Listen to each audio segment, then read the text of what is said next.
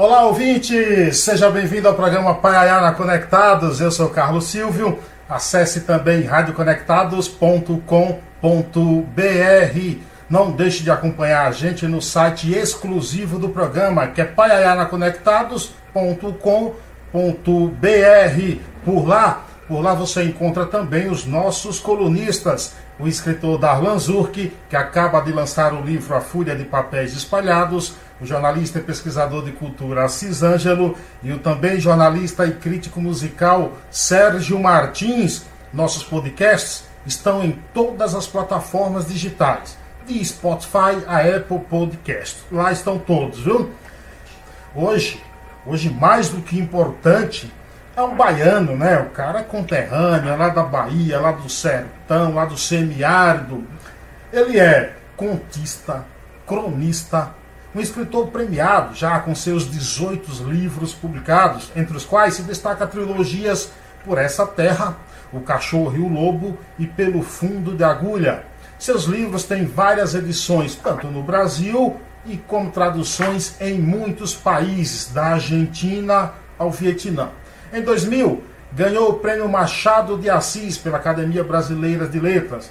É o oitavo ocupante da cadeira número 23, eleito em 7 de novembro de 2013, na sucessão de Luiz Paulo Horta, e recebido em 9 de abril de 2014 pela acadêmica Nélida Pion, que sobre ele disse o seguinte, abre aspas, sua literatura tem uma força poética que trata o sórdido e o triste como partes de uma engrenagem criativa indisposta a falsificar a realidade ou a transgredir com subterfúgios o que a história quer silenciar. Fecha aspas. Recentemente ele lançou o livro Querida Cidade pela editora Record.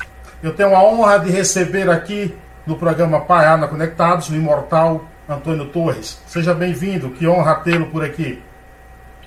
Ô Carlos Silvio, muito obrigado por essa apresentação tão generosa. Nem mereço tantas palavras bonitas como essas suas. Olha, muito obrigado, é uma honra estar aqui no seu Paiaiá, nos Conectados. Saúdo o povo do Paiaiá, saúdo os amigos de lá, o Geraldo Moreira Prado, a biblioteca do Paiaiá, todo mundo que frequenta aquela bela biblioteca onde já fui homenageado e atraiu gente de meio mundo ali. Tinha gente de São Paulo. Então, da minha terra, que é vizinha ali, Sátiro Dias, foi todo mundo para a biblioteca. Quero saudar o Tonho do Paiá, saudar os escritores todos que você falou, o Assis, o Darlan, e desejar sucesso para todo mundo. Viva o escritor baiano, viva o escritor brasileiro e, sobretudo, viva o nosso sertão. Aí eu, aproveitando isso e falar que você é baiano, qual é o melhor lugar para nascer um escritor? O meu foi Sátiro Dias, na Bahia, o Velho Junco. Né? Quando eu nasci, era um distrito de Iambupe. Nasci na roça, longe de tudo, sem notícias de nada. E foi o melhor lugar para um escritor nascer. Porque se a gente estava longe de tudo, tinha que ficar mais perto pela imaginação. Foi assim que nasceu esse escritor, dessa solidão da distância, solidão do lugar longe de tudo. Como, é... diz, como diz, a música de, de Zé Dantas e Luiz Gonzaga, né? Sem rádio, sem notícia, das terras das terras né? Exatamente. É no Riacho do Navio. Exatamente. Ô, mestre, me diz o seguinte. É, você falou aí Junco, antigo povoado. Até hoje você mantém a citação como local que você nasceu, Junco, e não Sátiro Dias, que se tornou a cidade. É alguma resistência ao nome? Afinal de contas, quem foi Sátiro Dias? Oh, boa pergunta, muito boa pergunta para a gente dar uma informação aqui a quem é da nossa região, a quem tem algum interesse em saber. Primeiro, eu não tive intenção é, localista quando eu, eu, usei o Junco como cenário. Né? Para mim, aquilo era uma invenção. Eu estava criando um, um lugar, era um lugar imaginário. Claro que me soava bem o, o número de junco. E na vida real eu tinha uma certa resistência ao número de o nome de Satro Dias. Achava que o lugar teve nomes muito mais bonitos. É, Lagoa das Pombas, depois Malhada da Pedra e Junco. Satro Dias passou a ser o nome do lugar em 1927 Segundo meu irmão Tom Torres, que andou pesquisando, ele escreveu um livro sobre o, arraial, sobre o Arraial do Junco. Ele deu esse título, do Arraial do Junco. Né? É, mas um dia eu descobri, lendo, olha, olha só, lendo um livro de Martinho da Vila, né? o grande Martinho da Vila, tem um livro que é Kizumbas, etc., Kizumbas e é um título meio grandinho, um livro maravilhoso de crônicas e, e depoimentos. E nesse livro ele conta quem foi Saturnino Dias. Segundo ele, foi presidente da província do Ceará que decretou a libertação dos escravos do Estado quatro anos antes da princesa Isabel. Quando eu liguei, eh, eh, quando eu li isso, eu disse, não, agora acabou todo o meu problema com o nome de Satro Dias. Afinal, ele foi um cabra porreta, ele Sim. foi um cabra retado, né? Porque libertar os escravos do Ceará quatro anos antes da princesa Isabel. Aí, um dia fui convidado pelo baiano Orlando Senna, o cineasta baiano Orlando Senna, que é de Lençóis, lá na Chapada Diamantina, ele me convidou para fazer uma, uma oficinas literárias na Escola do Cinema do Ceará que ele estava dirigindo. Sim. E ele disse: precisa trazer a literatura para esses candidatos a roteiristas de cinema. Era uma turma de 40 alunos. E eu fui lá, eu fiquei empolgado. É, as aulas eram no Museu da Imagem do Som de Fortaleza. E comecei contando da minha aproximação com o Ceará. Afinal, eu nasci em Satrudis, que é nome de rua em Fortaleza, que é nome de uma cidade aqui no Ceará. E ele é baiano, ele nasceu em Iambupe, no município que eu nasci. E por isso, é, ele veio ser, ser presidente da província do Ceará, então, foi se, também da província. Verifica, só, só interromper, verifica aí se o teu microfone está conectado, o fio aí, que está fazendo um barulho. Vê aí. Eu acho que ele está distante. Veja aí. Fale, pode falar, continue. Tá bom agora? Isso, vamos lá. Tá bom? Pode falar, pode Melhor. falar. Ele está dando, é. ele tá dando como se fosse um mau contatozinho, entendeu? Alguma coisa. Deixa eu ficar aqui mais perto. Eu acho que não, não é a distância, é como se fosse um mau contato na conexão do fio. Mas está conectado certinho, tá? Verifica aí se ele está certinho. Enquanto chegam por aqui Rubio Rocha e Geraldo Moreira Prado. Satisfação tê-los por aqui. Batendo um papo aqui com Antônio Torres, imortal da Academia Brasileira de Letras. Bom, eu cheguei em Santo Agora sim, agora sim, perfeito. Eu cheguei, cheguei lá no, em Fortaleza, todo crente que estava abafando, contando essa história de Satro Dias, o que ela me ligava com o Ceará, que Satro Dias foi premiado pelo imperador Dom Pedro II, que ele era médico, era um médico baiano, e que foi para a Guerra do Paraguai. E fez um trabalho tão bom na Guerra do Paraguai que foi premiado pelo pelo imperador Dom Pedro II, com a presidência do Pará, depois do Maranhão, depois de Fortaleza. Sim. E eu disse, e ele fez isso, chegou aqui no Ceará, libertou os escravos. Então, para mim, ele virou um herói, né? merecedor do nome, e com orgulho que eu fiquei ao saber disso, de ter nascido num lugar que desde 1927 tem o nome dele. Aí um rapaz Sim. levantou a mão e disse assim: Não, senhor, o Ceará nunca teve escravo. o que o Sátiro Dias fez foi se engajar na campanha da abolição, a partir daqui do Ceará, mandando comprar quatro escravos em Pernambuco para soltá-los aqui no Ceará. Aí eu olhei para o camarada e disse assim: me deu uma rasteira esse cidadão. Aí eu digo: puxa vida, é, é a história do, do. Sua história é melhor ainda, porque é, foi um gesto magnífico dele. Quer dizer, foi um gesto bonito dele fazer isso para se engajar na campanha, uma coisa simbólica.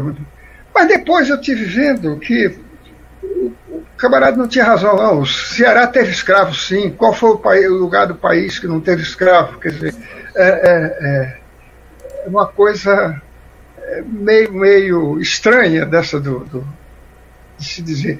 Enfim, Sátiro Dias foi esse, foi esse é, baiano que teve esse gesto magnânimo, seja tendo mandado libertar ou tendo mandado comprar para libertar, seja de que jeito foi, a, o engajamento dele, a campanha abolicionista é, é digno de nota, é uma coisa importante, é um registro importante para a nossa história. De modo que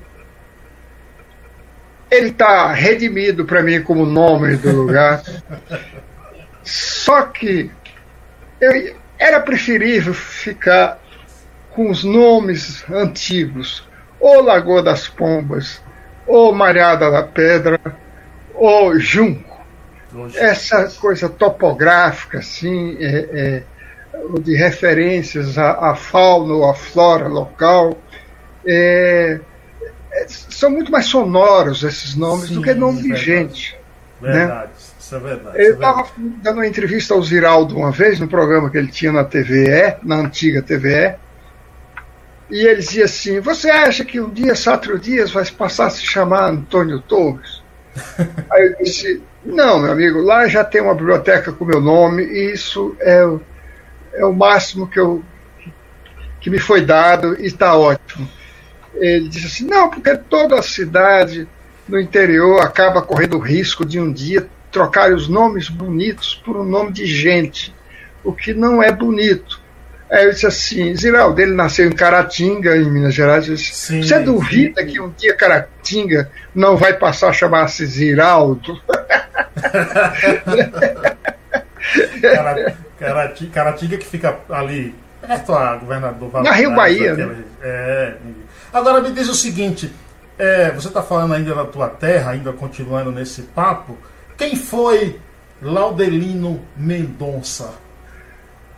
Ah, ele foi, só para você ter uma ideia do, de, da importância dele, ele era po popularmente conhecido como Pai Lau. Sim, Lau, Lau de Ladino. Porque ele foi um professor de sete dias, era um professor particular e que tinha um método de ensino um pouco rigoroso demais, usava ainda palmatória para bater Lembro. na mão dos meninos, né? Lembro. Mas foi graças a ele que alguns meninos nascidos naquele lugar aprenderam a ler, né? A ler e pelo menos a primeira, as primeiras letras eles aprenderam. Até o dia chegar a professora Serafina, aí sim, uma professora de escola pública, e, e que muda a história do lugar, porque se eu estou aqui falando para você como escritor, foi graças a essa professora na era do governador Otávio Mangabeira, que reza a história que ele fez o melhor secretariado que a Bahia já teve em toda a sua história e ele pôs como secretário de Educação ninguém mais, ninguém menos que o professor Anísio Teixeira. Anísio Teixeira fez um projeto de levar a escola pública a todos os lugares mais remotos do, do, do Estado. Foi graças a essa política, essa boa política educacional, que eu pude aprender a ler e que posso estar aqui falando como um autor de 18 livros, conforme você anunciou, e que espero não ficar só nisso. Agora me diz o seguinte, é, eu vou ler aqui uns versos e eu gostaria de saber o que te, te lembra, que tempo te leva isso. Abre aspas. Verdes mares bravios de minha terra natal, onde canta a jandaia nas frondes de Carnaúba. O que te lembra isso?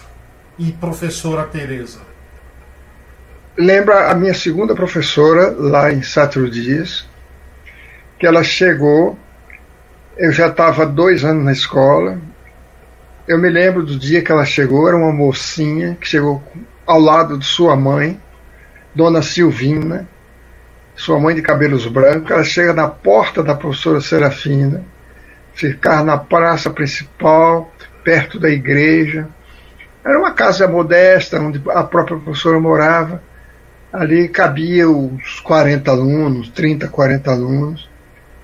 Aí chegou a outra professora, tudo dentro da política do Anísio Teixeira, chega com um reforço para o lugar, chega outra professora e diz, Dona Serafina, eu vim buscar os alunos. Aí ela olhou em volta e disse assim, leva os meninos. E estendeu a mão para nós e fez o sinal para a gente sair. Pegamos nossas coisinhas, acompanhamos a professora Tereza, passamos da calçada da igreja, entra num beco, vai até o, o, o prédio, o novo prédio escolar, que acabava de ser inaugurado. Tinindo de novo. Aí chegamos lá, a professora abre a janela, põe um livrinho na mesa, os livrinhos dela em cima da mesa, manda os alunos fazer fila e ela abre o livro e manda você ler. E para mim caiu exatamente esse Verdes Mares Bravios da minha terra natal, onde canta a jandaia na fronde da Canaúba, que é o começo de Iracema. Era um trecho de Iracema, do, do romance Iracema, de José de Alencar, que, que estava, começava assim. E aí, pronto, danei a sonhar com o mar, porque eu vivia num lugar onde nem rio havia, então, a sonhar com o mar e a me perguntar o que seria uma jandaia e o que seria carnaúba. E para descobrir que para isso serve a literatura, para fazer você abrir a sua imaginação, para fazer você viajar, para fazer você imaginar. Foi essa a grande lição, a primeira e talvez a maior de todas as lições que a professora Teresa me deu. Foi isso. Para que serve a leitura.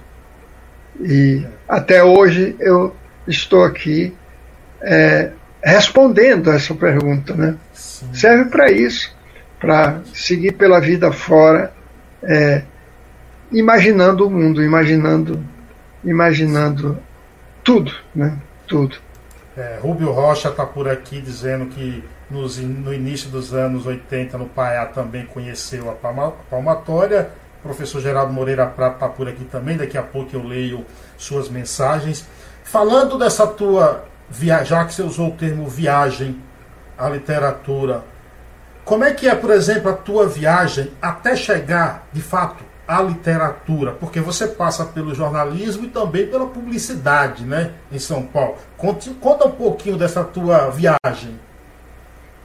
A viagem começa lá na, na, na minha terra natal, quando um dia eu vou chegando para a feira, porque primeiro eu tenho que fazer um parênteses, dizer que se espalhou no lugar que havia um menino ali que tinha aprendido a ler eh, muito rapidamente, a ler e escrever.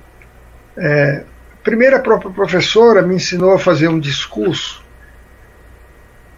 para o primeiro grande evento acontecido naquele lugar na minha infância, que foi a ordenação sacerdotal de um, de um, de um frade que havia nascido ali e que ficou com o nome de Frei Mariano de Inhambupe, porque o município ainda se chamava Inhambupe. Né? Quer dizer, Inhambupe continua, mas o Cessatro Dias ainda era um distrito de Iambupe nesse tempo. Então, ele nasceu como eu, eu sou registrado como filho de Iambupe, nascido em Satro Dias, mas filho de Iambupe, né? Então, o, o,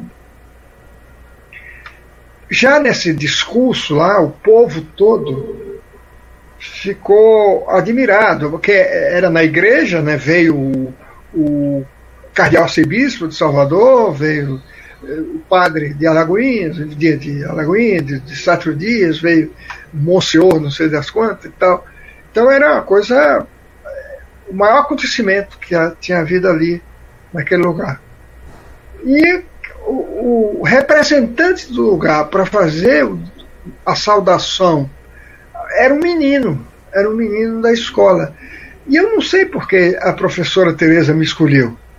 Ela já via, já via alguma coisa em mim ali, né? Ela, ela sentou ao meu lado, me, me treinou para fazer o discurso.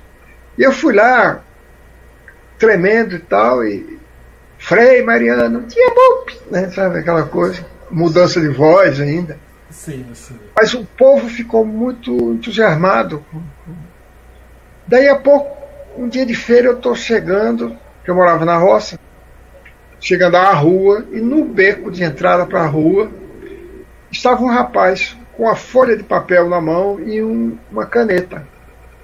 Aliás, um lápis, porque não existia caneta BIC naquele tempo. Sim. Era um lápis. Sim. E me pediu para fazer uma carta para ele, para uma moça que era minha vizinha, vizinha de pasto, e, e da qual ele estava apaixonado, mas não sabia, não tinha coragem de se é, revelar. E, e também não sabia escrever. Eu fiquei assim, de um lado muito orgulhoso, de outro lado é, é, com medo, né? Tímido. Com medo, tímido.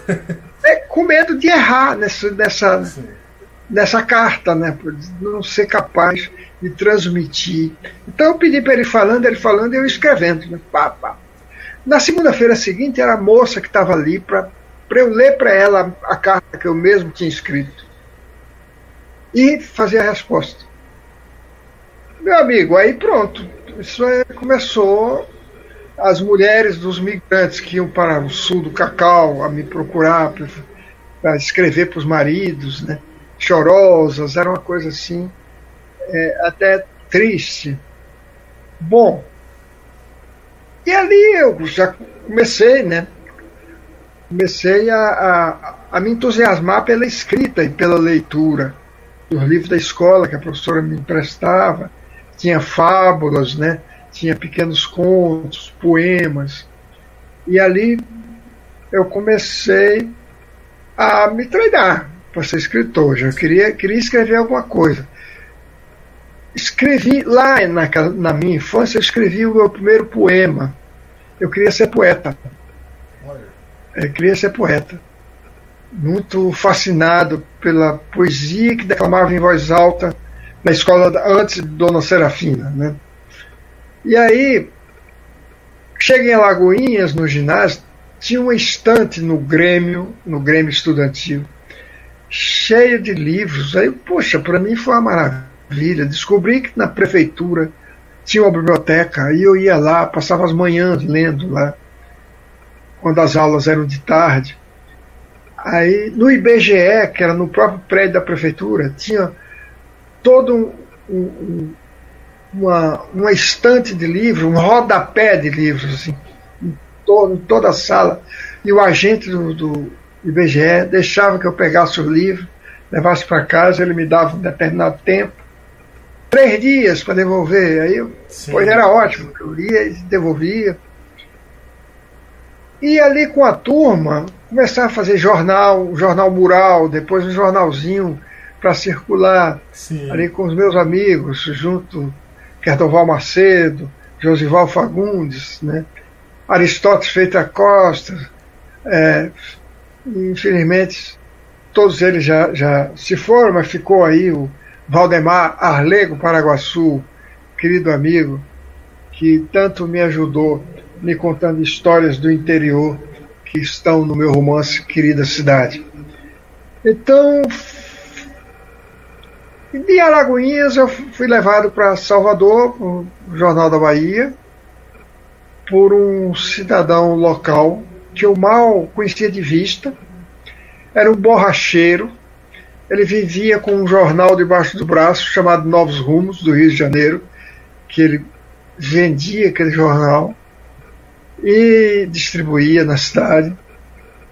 E ele disse que tinha lido um artigo meu no Alagoinha Jornal, que era do dentista da cidade, Walter Robato, grande Walter Robato. Né? E ele deixava eu escrever no jornal dele, e, e aí um dia chegou esse borracheiro, Mário Alves, nunca me esqueço o nome dele, Mário Alves.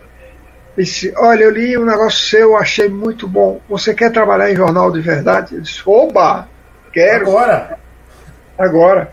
E ele marcou comigo dia, hora de estar na estação do trem, na estação da Leste, para me levar para Salvador. Me levou e me apresentou ao dono do jornal, João da Costa Falcão, e pediu um emprego para mim. E o João pegou o paletó, estava no escritório dele, é, é, uma imobiliária, ele era dono de uma imobiliária também, de um banco, e atravessou o jornal, me levou à sala do editor-chefe Ariovaldo Matos, um escritor, grande Ariovaldo Matos, e disse: Ari, arranja um lugar aí para esse menino. Pronto, e lá eu fiquei. Fui é, treinado durante um ano naquele jornal é, pelo poeta João Carlos Teixeira Gomes também, e por outro poeta chamado Jeová de Carvalho, grande figura. E dali me arrisquei embora para São Paulo, e lá entrei na última hora, e dois anos depois fui convidado para trabalhar na publicidade. Então, eu digo o seguinte: o, o jornalismo me ensinou a ver o mundo, e a publicidade me ensinou a contar isso rapidinho.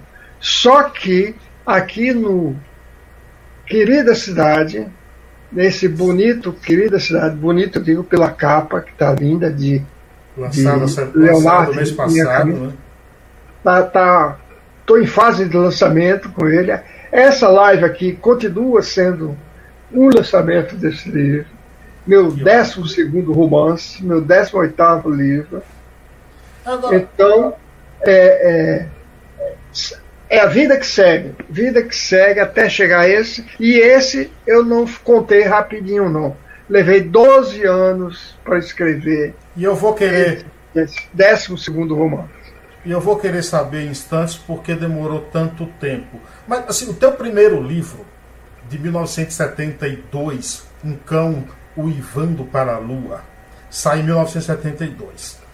E você disse numa entrevista que o jazz tem uma grande influência na sua literatura. Eu gostaria que você nos falasse onde é que se, por onde vem, quais são os caminhos aí que o jazz entra na tua vida. É, o jazz sim é forte, mas eu te digo mais, viu, Clóvis?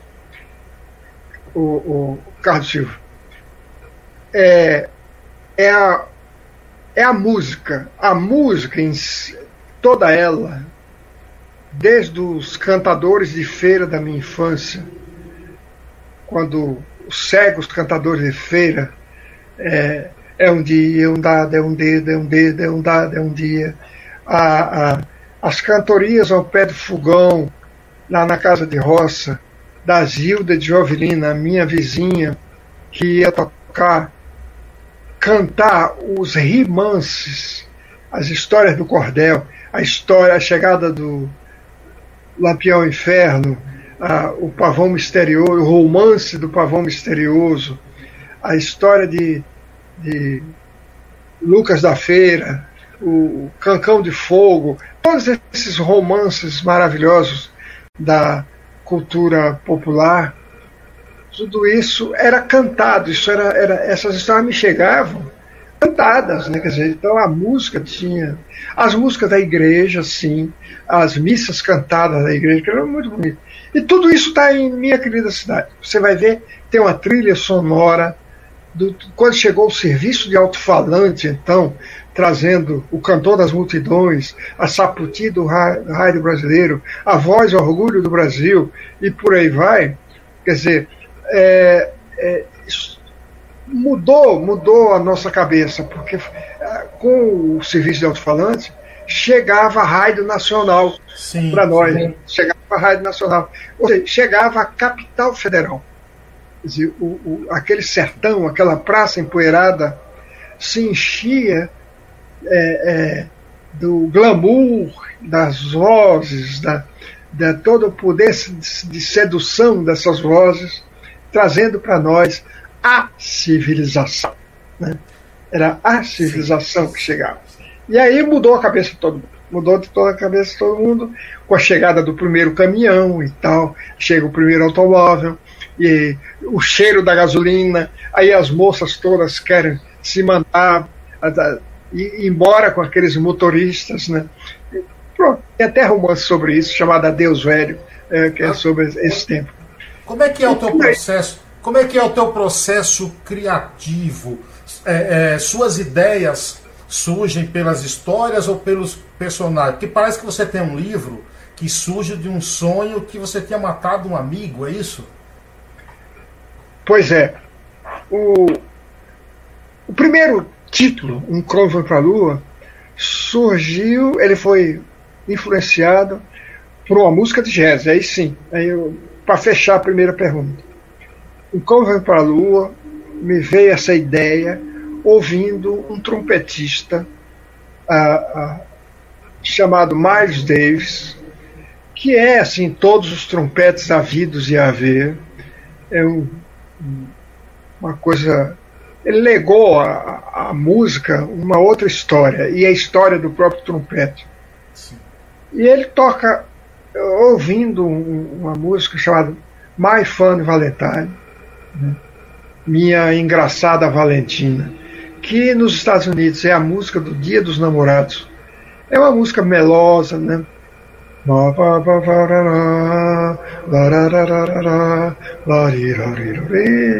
Ela cantada pelo Frank Sinatra, fez muita gente dançar. Era uma música para dançar coladinho, né? My Fun Valentine, é, minha, minha engraçada Valentina, Você me faz sorrir, né? I, you make me smile, Você me faz sorrir. Só que o Miles Davis, um negro americano, tocando essa música, ela não fazia a gente sorrir, porque ela parecia falar das dores que ele sentia diante de todos os embates de um povo, é, diante do racismo, diante de todas essas coisas que a gente conhece e, e das quais o Brasil. É, no Brasil a gente sabe muito bem e não acabou e continua e a gente está aí lutando contra sempre. E quando ele tocava aquele trompete, quando ele toca, porque a música está aí nos discos, né?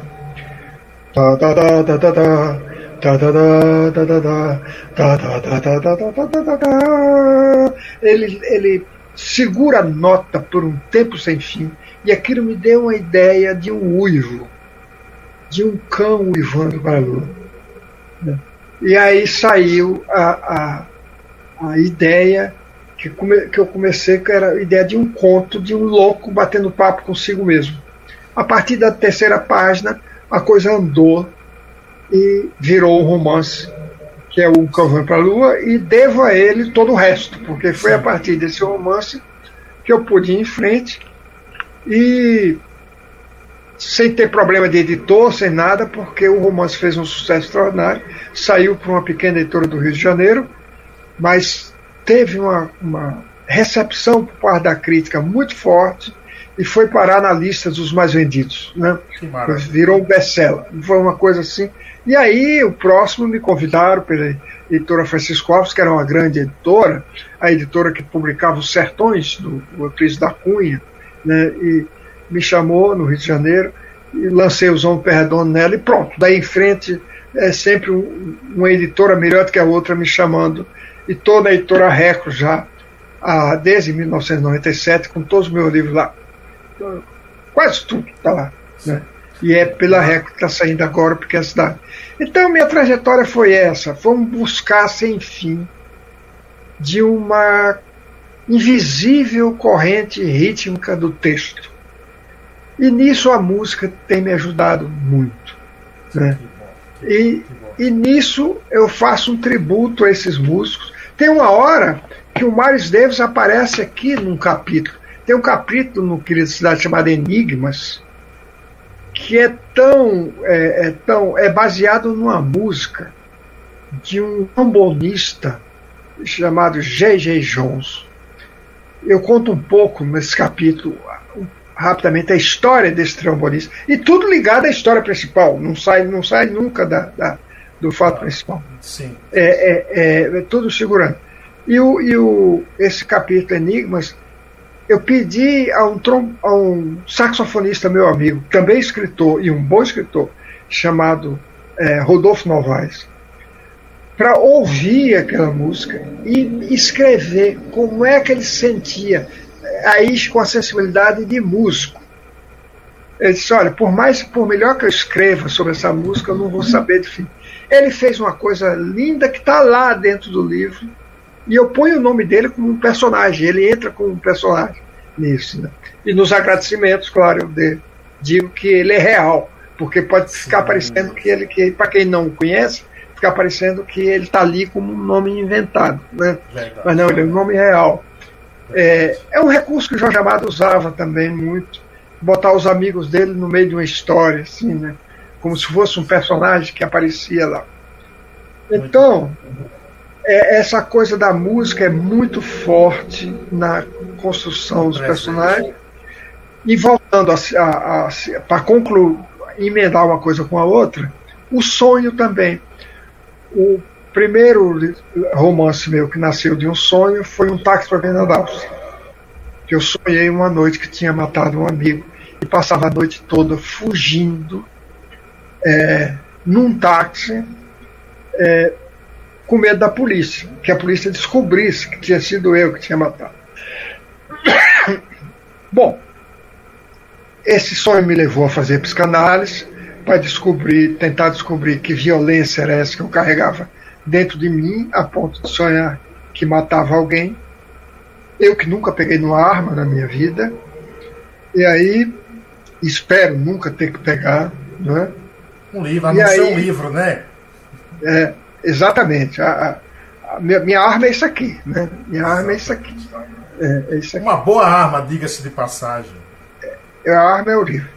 Então, o, o, durante quatro anos, fiz psicanálise quatro vezes por semana, deitado ali no divã. E, e paralelamente, eu ia escrevendo romance. Impacto para a Vida da Áustria. E agora, esse querida cidade, desculpa mostrar de novo, para que ninguém esqueça. Fique à vontade. Vira um pouquinho mais para cá. É. Isso, mais para cá, para sua para sua direita aí ou sua esquerda, que a câmera está Isso.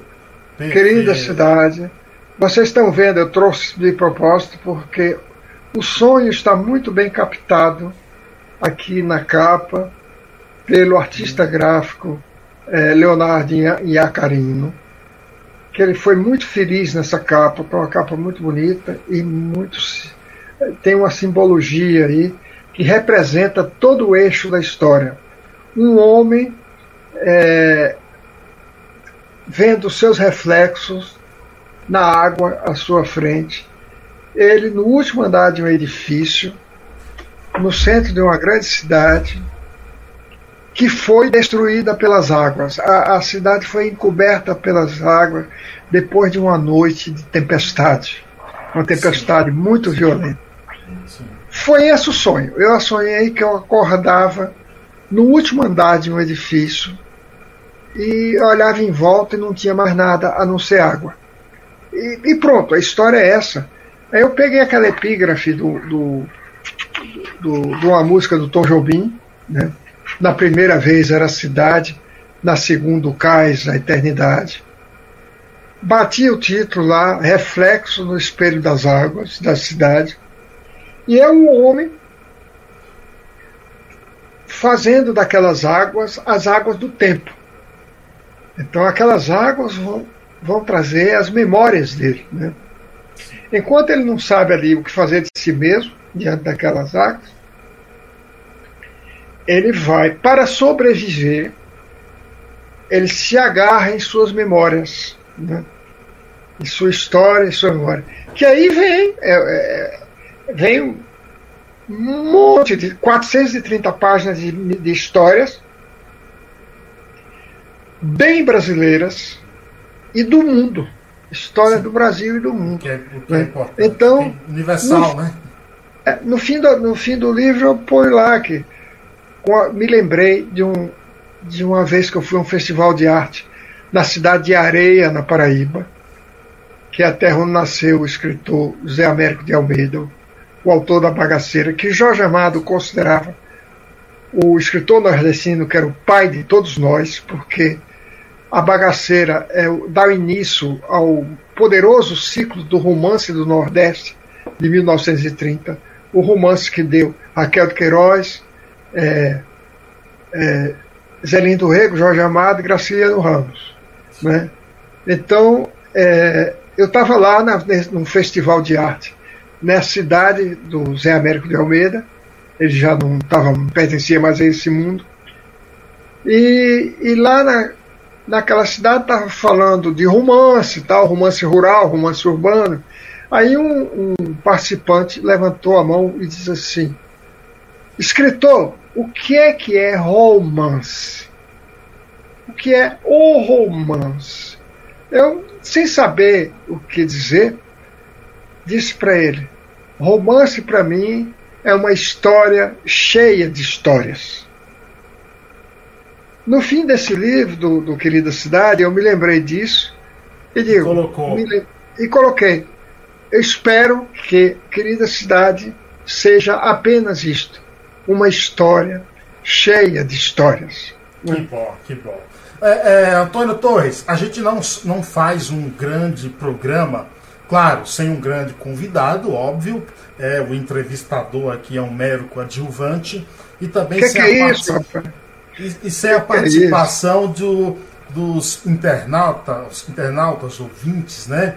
E a gente tem aqui hoje, eu faço questão de, de citar, olha, internautas, ouvintes, telespectadores, chame como quiserem, de altíssimo gabarito. Por exemplo, chegou por aqui Edna Santos Almeida dizendo boa noite. É, quem mais chegou por aqui? Chegou um cabra aqui, ó, chamado Tom Torres, que tem uma grande qualidade, ser torcedor do Bahia, viu, Tom Torres? Sua grande qualidade é ser torcedor Poxa. do Bahia. Brincadeira, Tom Torres é um grande Não, escritor. Eu, né? eu, eu, era, eu era torcedor do Fluminense de Feira de Santana que chegou a ser campeão da Bahia. Era o primeiro time, primeiro e único time do campeonato baiano do interior que participava do campeonato baiano. E no meu tempo de interior da Bahia, né? Mas os meus irmãos todos eu acho que são do Bahia, né? É, o, é, o Tuninho, ele fala... Tuninho e, e, o Raimundo são torcedores do Bahia. Décio eu não sei se torce para algum time. João e Nininho também não sei, né? José Geraldo, nem, nem o José Rainel, eu não, não, não sei quais, quais, Mas esses dois são Bahia, Bahia. Bora Bahia, Tom. Bahia. Disse, o Tom ele disse que o ginásio de Alagoinhas vai ser demolido. Grande escritor, Tânio Tônio Tom Torres aqui. Deixa eu ver quem mais está por aqui. Peraí, vamos ver que tem mais gente por aqui. Neilton Almeida disse o seguinte, que é um grande intelectual do Paiaiá, mora aqui em Caçapava, em São Paulo. Ele diz o seguinte, a literatura de qualidade de Antônio Torres é de relevante, é de relevante para ah, apresentando troço, traços narrativos inovadores. Obrigado, Neilton. Geraldo Prado diz que esse livro não é só a capa que é linda, não, viu? Ele diz ah, que. Ah, que bom, Geraldo. Geraldo. Geraldo Prado, que é uma referência do nosso Paiaiá, eu considero uma das pessoas mais importantes do país, e ele diz o seguinte: cada livro de Torres é uma novidade literária. O último, A Querida Cidade, é maravilhoso. Deixa eu ver se ele disse mais alguma coisa aqui para a gente não fugir. Ele disse da capa que não é bonito. É, quem mais passou por aqui? Rubio Rocha disse que você falou em Tom Jobim e ele colocou aqui a música de Tom Jobim para ouvir, não resistiu, segundo ele. Fala que lembrou da, da. Aqui ele diz o seguinte: ó, sem Antônio Torres, Geraldo Prado a, e minha professora Ilma Reis, no Pará, a minha vida e a de muitos outros seriam diferentes. Tardiamente agradeço aos três. Mas eu vou ler aqui em especial uma mensagem de Rubio, de Rubio Rocha. É um cidadão do Paiaiá, intelectual também, mora em Vitória da Conquista. E ele diz o seguinte aqui, o Antônio, para você, vamos lá. Meu nome é Rubio Rocha, tenho 47 anos, nasci e vivi no Paiaiá até os meus 21 anos. De, depois passei a viver em grandes centros urbanos, cuja realidade, a princípio, de deslumbramento passou a ser de desencanto. E ele continua. Drummond, em seu poema, abre aspas, A Ilusão do Migrante, expressa a impossibilidade do seu desenraizamento e diz: Quando vim da minha terra, não vi, não vim, perdi-me no espaço, na ilusão de ter saído.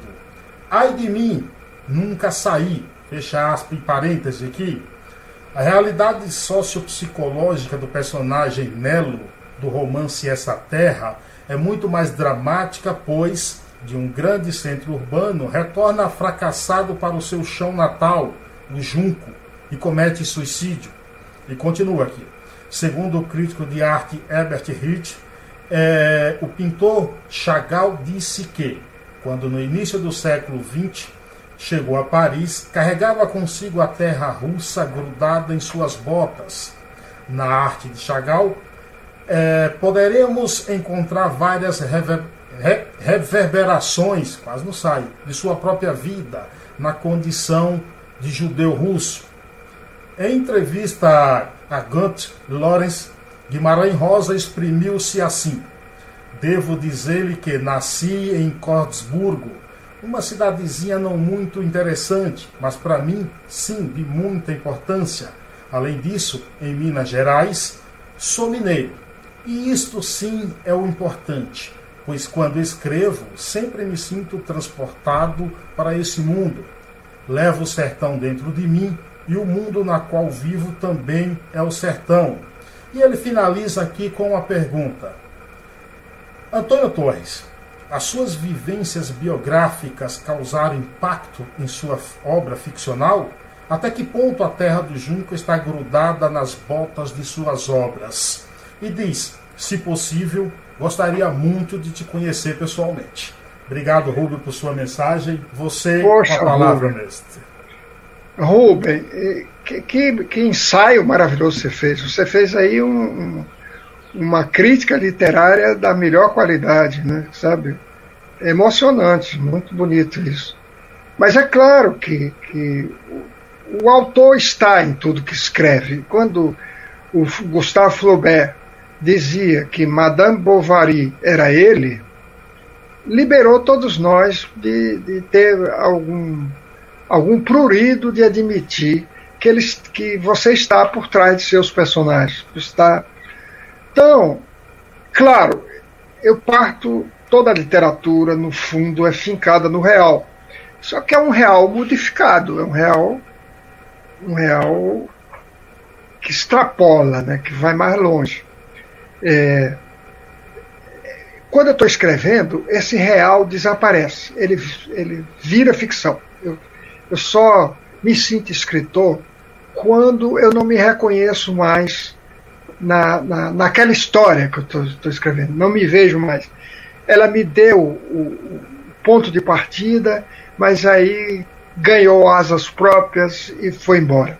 Aí o personagem ganha ganha ganha vida, né? ganha a sua própria vida, vida, destino, ou antidestino, como no caso desses que se suicidam. Né?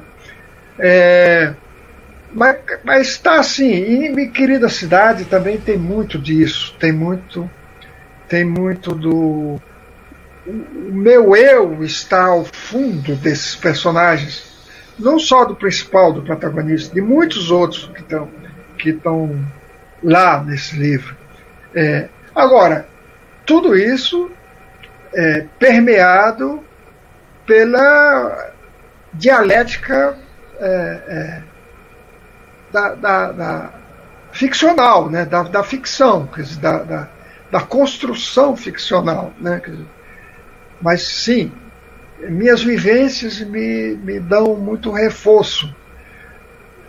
Como ele cantava, canta, canta o Gilberto Gil, que a Bahia lhe deu régua e compasso, eu diria que o meu sertão me deu régua e compasso, né? me deu me deu o horizonte, me deu me deu o material, me deu os cheiros, os cheiros, o cheiro da, do alecrim, o cheiro, o cheiro da goiaba, o cheiro, o cheiro da terra com as primeiras pancadas de chuva, né? É, eu trago esses cheiros, né?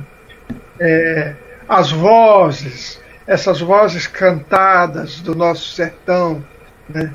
essas vozes entoadas, as histórias, o, os falares, esses falares que ainda me encantam e que procuro aqui e ali trazer um pouco disso, é com uma lembrança, uma lembrança que eu tive de uma personagem chamada Tianita, que aparece em O Cachorro e o Lobo, que quando o Totonim chega de São Paulo para visitar o lugar é, encontra na, na porta da igreja com tia Anitta e ela o chama de Mofio. Quando ela o chama de Mofio, ele estremece nas bases. Aquilo é forte demais para ele. Que é a, é a volta dele a um, ao idioma da sua infância. E com isso traz uma carga de, de afeição traz uma carga de memória nessas duas palavras, mo filho, em vez de meu filho. Né? Então, é, é, esses falares arcaicos dessa língua portuguesa é, do tempo dos colonizadores que ficou incrustada no sertão, que nem Portugal fala mais isso, né, sabe? é, é, o português lá se modificou, esse português ficou perdido no Brasil, Portugal se perdeu de Portugal também. Né? Então, minha literatura está impregnada disso e eu, eu viajo muito à raiz dessa fala. Eu sempre, sempre busco a raiz dessa fala bem ao fundo do meu texto.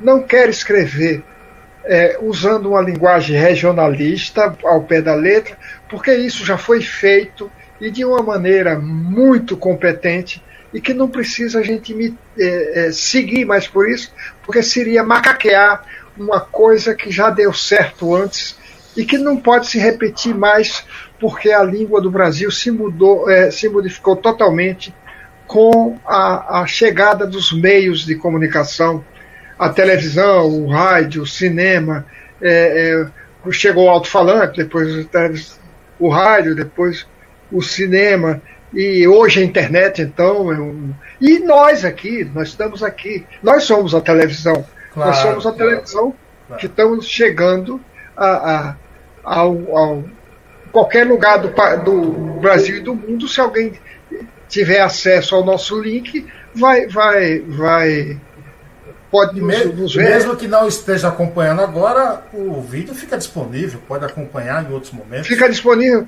para acompanhar a qualquer, a qualquer momento. E, e entra para os pesquisadores, então, quem, quem quiser pesquisar a meu respeito, tem um acervo enorme dessas lives que eu venho fazendo há, há mais de um ano. E, e, que elas estão todas guardadas em algum lugar, né? Quer dizer, elas estão todas aí na, na, na Estão todos aí na nuvem, né? Estão todos sim, na nuvem. Mas é isso, companheiro. O Rubem, eu espero ter respondido direito a uma pergunta muito bem feita que você me fez e te agradecer por essa participação tão rica que eh, sua participação enriqueceu demais ah, o nosso programa. É, Tom Torres disse o seguinte: João, Nininho e Nem torcem para o Bahia. Gente boa, só torce para Então é a maioria. É, tá uma, é, Raimundo torce... também, então são quatro. Né? São quatro. É, e Tom Torres disse o seguinte: tem um amigo em Recife que comprou os Homens do, de, dos Pés Redondos pela capa. Achou bonita, comprou, leu, gostou. Muitos tempos depois se ligou o nome me perguntou se Antônio Torres era meu irmão. O Barrabás pede para você mandar um abraço, viu? Ô, Ô Barrabás, poxa, prazer em revê-lo aqui, ainda que virtualmente. Um abraço para você, um abraço para o Tom Torres. E gostei dessa história que ela contou do amigo dele de Recife. Aliás, Recife, eu tenho uma história com Recife muito forte. Na minha estreia, foi a primeira cidade fora do eixo Rio-São Paulo a me convidar para fazer um lançamento. E eu fui lá e o dono da livraria, de cara, me mostrou os dois jornais da cidade, em que Um Cão Voando para a Lua estava em primeiro lugar naquela semana na lista dos mais vendidos. E o livro foi lançado no, em São Paulo no mesmo dia e hora que Teresa Batista, cansada de, terra, de guerra do Jorge Amado, e Teresa Batista estava em segundo lugar. Vejam vocês que ousadia. O estreante chegar em primeiro lugar. Mas o impacto que causou em Recife foi muito forte. E de lá para cá marcou uma relação minha com Pernambuco muito boa. Muito boa. Rubio Rocha disse o seguinte: o cineasta autoral Fellini, em uma certa entrevista, disse que ao escrever seus roteiros partia de suas vivências biográficas mas ao partir de um, de um certo momento, um autor ser, ele coloca aqui entre aspas, se apossava dele. É, o, o, o, Antônio Torres, eu fiz uma entrevista com Nácio Loyola Brandão, outro imortal. Meu amigo, meu irmão. Gente boa demais. É. É, e eu fiz a pergunta para ele, que eu vou te fazer agora. E ele disse que quando ele tomou posse na Academia Brasileira de Letras, uma neta dele chegou para ele e disse: Ô vô, é, quer dizer que você agora é imortal, aqui não vai morrer mais? E aí eu te pergunto: o que é ser imortal? Olha, é, a imortalidade significa que naquela casa, na casa de Machado de Assis, você vai ser sempre lembrado. É, na, nas efemérides, na, nas datas redondas. Uh, o centenário de, de, Esse ano teve o centenário de Celso Furtado. Então você. Alguém tem que fazer uma homenagem para ele. Tá? Você está nos anais da casa, você está na, na biblioteca da casa, tudo seu está lá. Você tem. Agora, na modernidade, você está presente com os filmes, com o, gravações em, em áudio, gravações em vídeo, tudo à disposição dos pesquisadores. Então, é nesse sentido que você não morre. É nesse sentido que você é, se torna imortal. É porque você, ali existirá um lugar no mundo onde você será sempre lembrado. E esse lugar é a academia a qual você pertenceu. E assim é em todas as academias. Começa o seguinte: o, o Inácio Loyola tomou posse na cadeira que pertenceu a, ao Hélio Silva, né? É, ao Hélio Silva, não? Poxa, minha memória agora.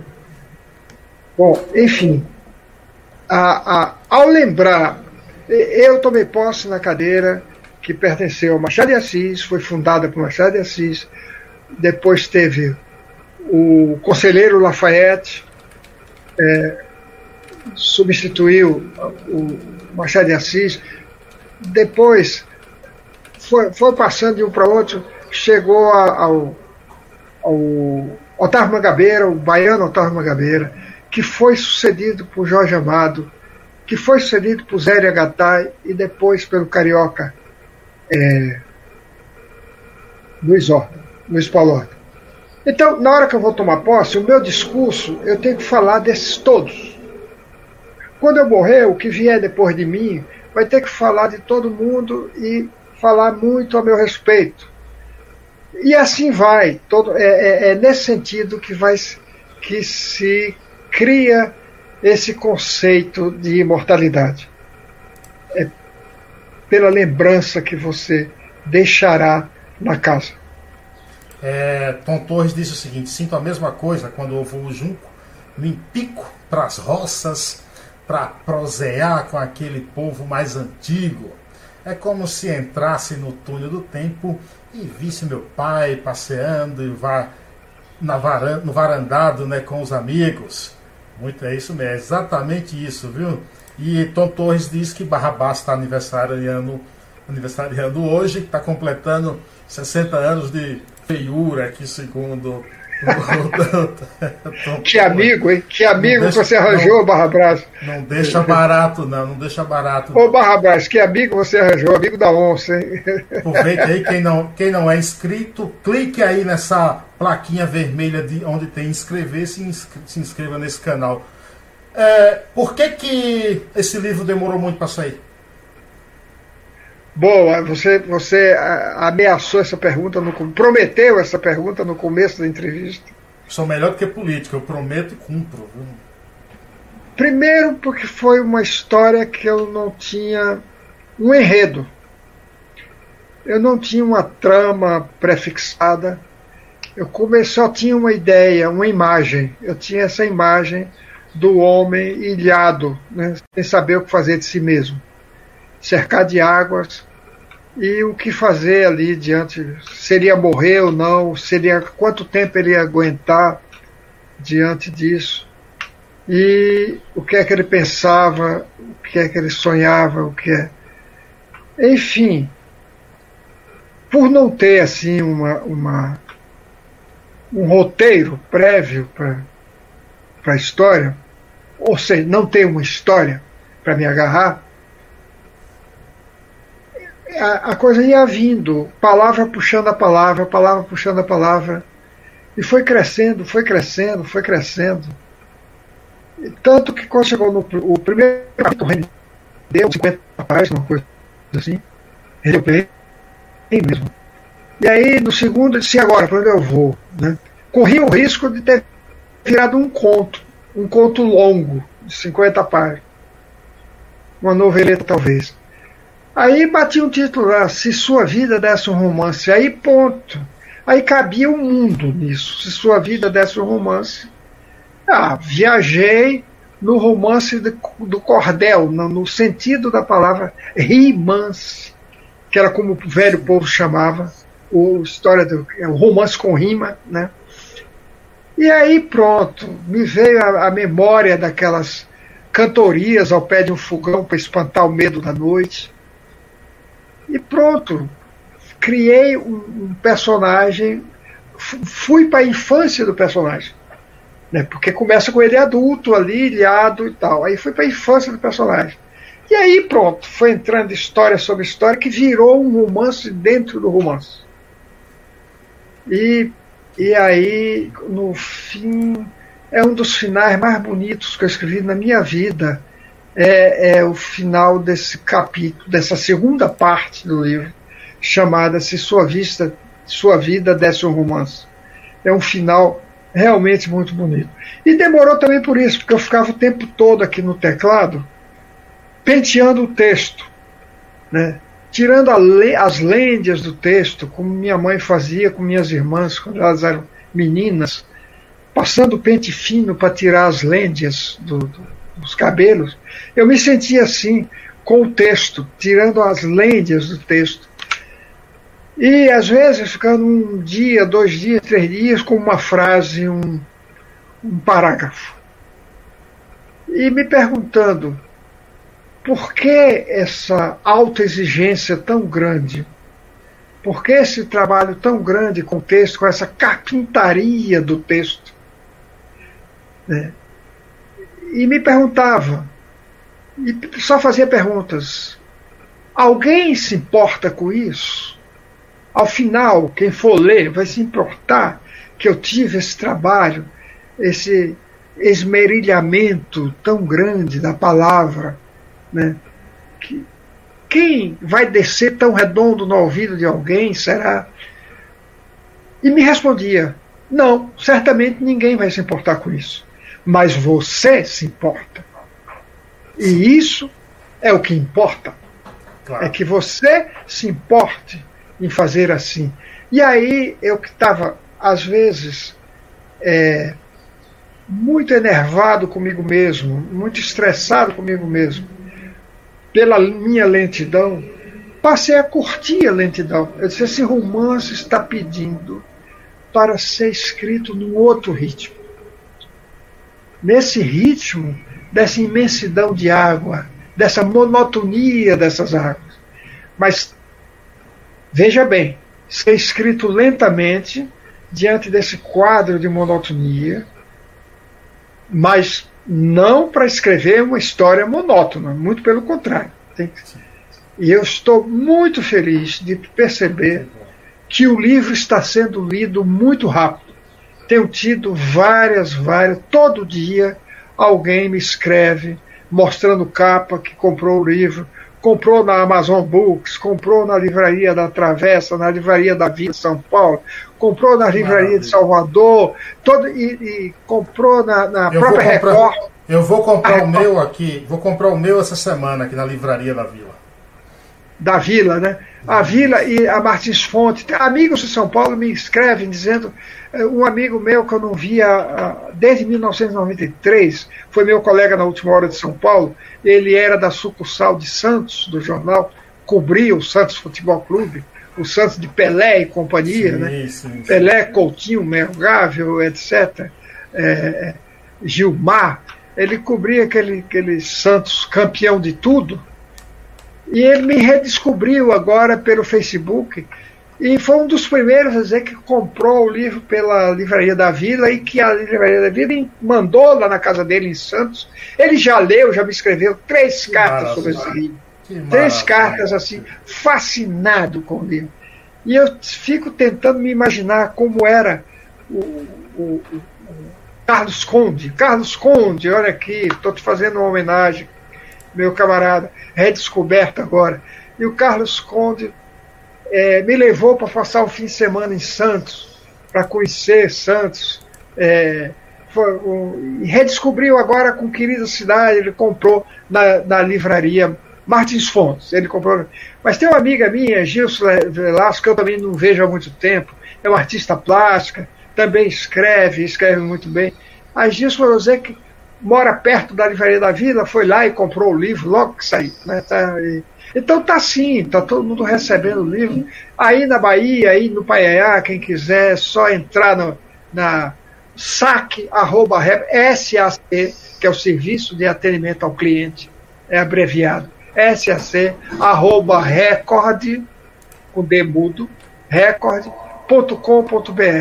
É só entrar aí e comprar que a Ré manda na sua casa. Não tem, não tem erro. Não tem erro. Não tem erro, exatamente. Tem Deixa eu colocar aqui que fica. O que é que você achou? O que é que você achou da notícia que Fernanda Montenegro será é, a próxima imortal? Puxa vida, estou muito feliz. A Fernanda é uma das pessoas mais encantadoras que Deus pôs no mundo. Além de ser essa grande e inquestionável atriz, né? É, do teatro e do cinema, que fez o melhor, o melhor, o melhor é, para a nossa arte, nossa cultura. E escreve maravilhosamente. É, hoje acabei de receber um livro dela que ela me mandou. E, e vou colocar você particularmente uma coisa. Sem me conhecer, sem nada, a, a Fernanda fez uma coisa por mim inacreditável ela estava, era a protagonista de uma novela do, do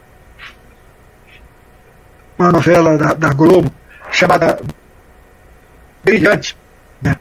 e que tinha entre os, na sua equipe tinha o, o Leonor Basteres, que era, era uma crítica literária muito escreveu sobre essa terra uma resenha muito forte no, no, no jornal Tribuna de Imprensa do, do, do, Rio de Janeiro. Ela escreveu uma resenha com o título de A Terra Nossa de Cada Dia. Uma resenha. E ela, como coadjuvante dessa novela, como, como autora do, do Gilberto Braga, ela criou uma cena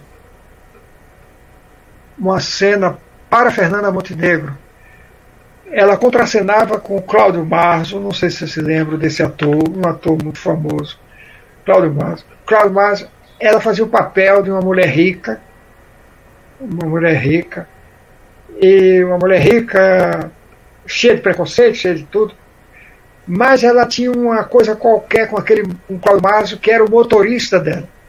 E então ela tenta é, cuidar da educação desse motorista, melhorar o nível intelectual dele, emprestando o livro. E um dia tem uma cena que é o seguinte: é o Cláudio Marzo chegando para devolver um livro que ela tinha emprestado. E o livro é o Essa Terra. É o Essa Terra. Deste, deste Junquês aqui. Aí ela pergunta pro, pro Cláudio Marzo: gostou? Aí ele começa a dizer que sim, que gostou, e começa a mostrar o livro e tal. E ela, como era uma mulher muito reacionária, dizia assim: É, embora eu não concorde muito com as ideias desse autor, eu tenho de concluir que ele escreve muito bem. meu amigo, meu amigo, o telefone não parou de tocar a noite inteira a semana inteira de gente ligando do Brasil inteiro. Não sei como é que descobri. E, e a gente acaba descobrindo o telefone. Eu descobri naquela noite mesmo o telefone dela e liguei para ela. Ela disse, Fernanda, desculpa aqui, Antônio Torres. Desculpa. Ela disse, ah, que bom que você viu! Que bom que você viu! Eu disse, puxa, eu e o Brasil inteiro viram. E queria te agradecer. Ela disse, eu é que te agradeço por ter escrito esse livro. Disse assim, é tão bom poder fazer, fazer uma coisa dessa que eu fiz pelo seu livro. Puxa, é tão bom usar a televisão para fazer isso. Né? Eu sei, meu amigo, que eu fiquei devendo. A, a, o livro, o romance estava na quinta edição naquela época e disparou. Hoje já está com 32 edições.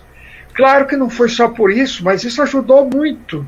O livro tinha sido um best-seller antes, mas voltou a vender muito intensamente. Então, é a primeira vez que eu conto isso de público num programa. E, e, e conto isso com muita com muita emoção mesmo. Ela sempre, e quando eu a conheci pessoalmente, foi uma coisa assim bonita.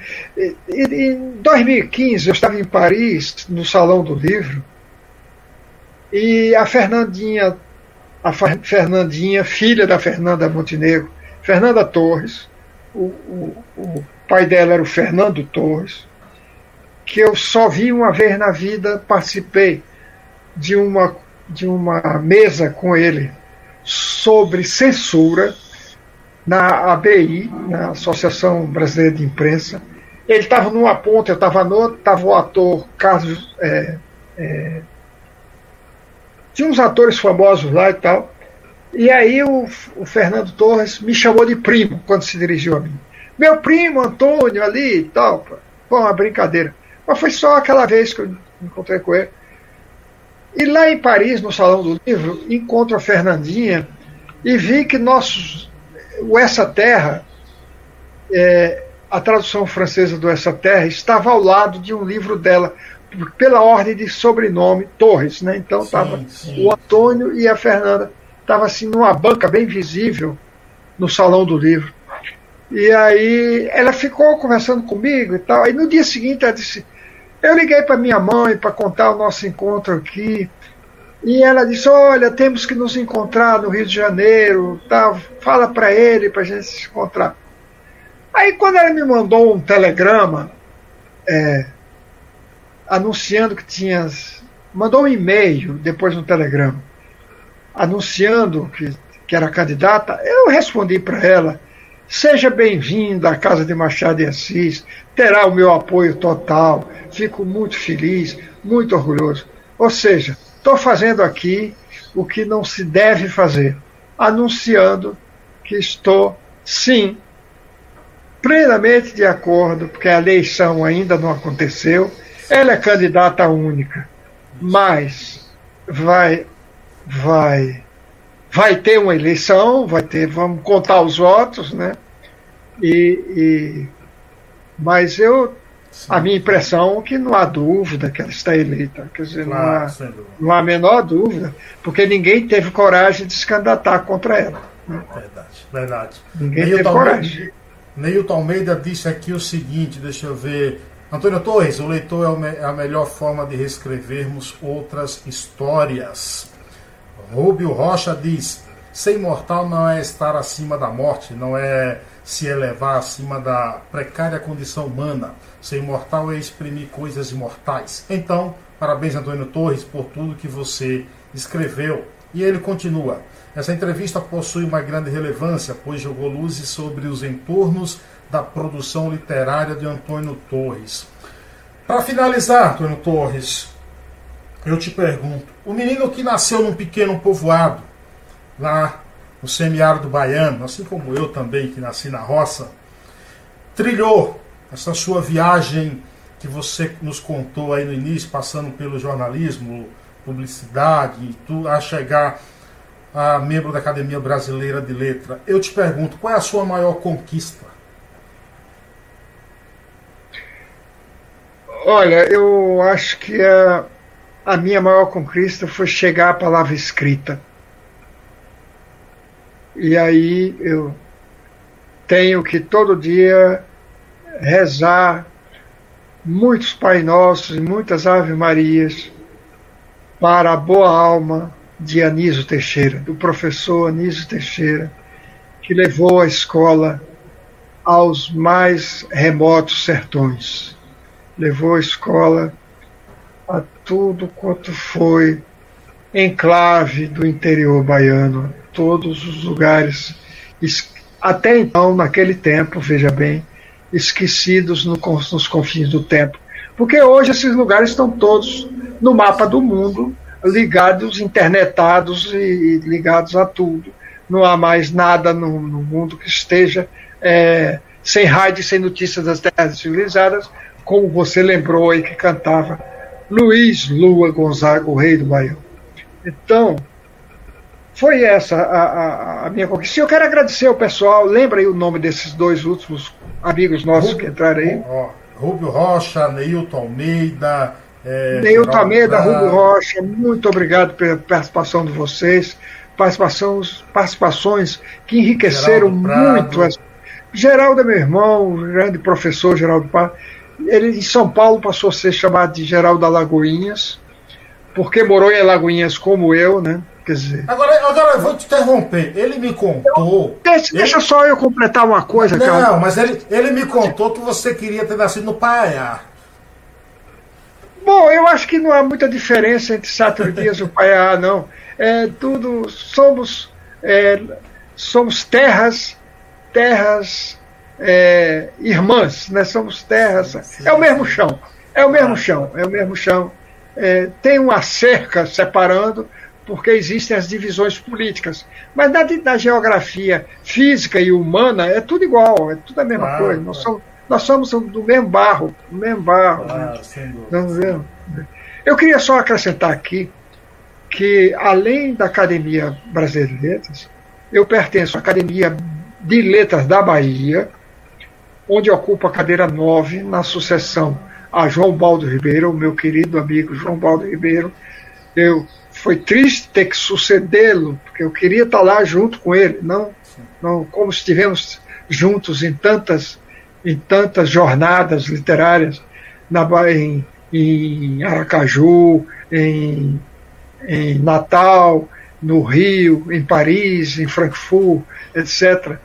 Então, o São Paulo, o que eu queria dizer é o seguinte: além da Academia Brasileira, pertenço com muita honra e muito orgulho à Academia de Letras da Bahia, a qual pertencem grandes nomes da literatura baiana hoje, como Aramis Ribeiro Costa, Adeildo Fonseca, é, o, o Rui Pinheira Filho, o grande poeta Rui Pinheira Filho, o grande poeta Floresvaldo Matos, é, o grande poeta é, Luiz Antônio Cajazeira Ramos, é, professor, grande contista, é, Ordep Serra, um grande cortista, a, a professora, professora Edilene Matos, a, a poeta Cleise, Cleise, Cleise Ramos, quer dizer, é, são nomes muito importantes da literatura baiana que pertencem. Também pertence à Academia Petropolitana de Letras, porque eu moro em Itaipava, um distrito de, de Petrópolis, quer dizer, estou voltando às minhas origens, nasci no distrito e voltei para um distrito. Estou aqui no, e sou membro da Academia Petropolitana de Letras e sócio correspondente lusófono é, da Academia de Ciências de Lisboa. Quer dizer, é só, só para quem, quem me ouvir ter uma ideia, é fazer uma menção a essas casas que me acolheram. É importante que as pessoas saibam é, que elas são muito importantes. Né? Não é só a Academia Brasileira de Letras. A Academia de Letras da Bahia é anterior à Academia Brasileira de Letras. Né?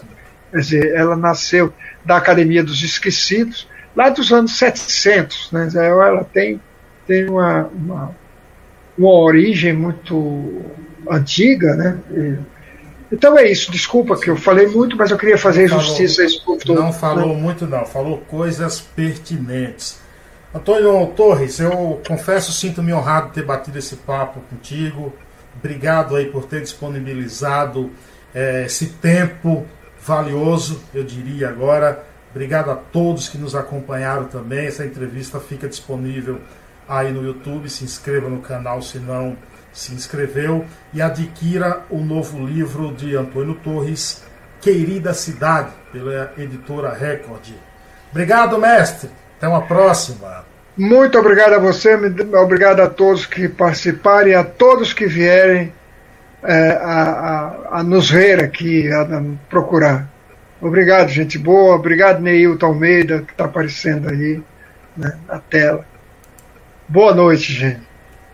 Valeu, gente. Até uma próxima. Espero que tenha gostado. Tchau, tchau. Um abraço. Mais podcasts como este você encontra no site da Rádio Conectados, radioconectados.com.br ou no seu aplicativo de podcast favorito.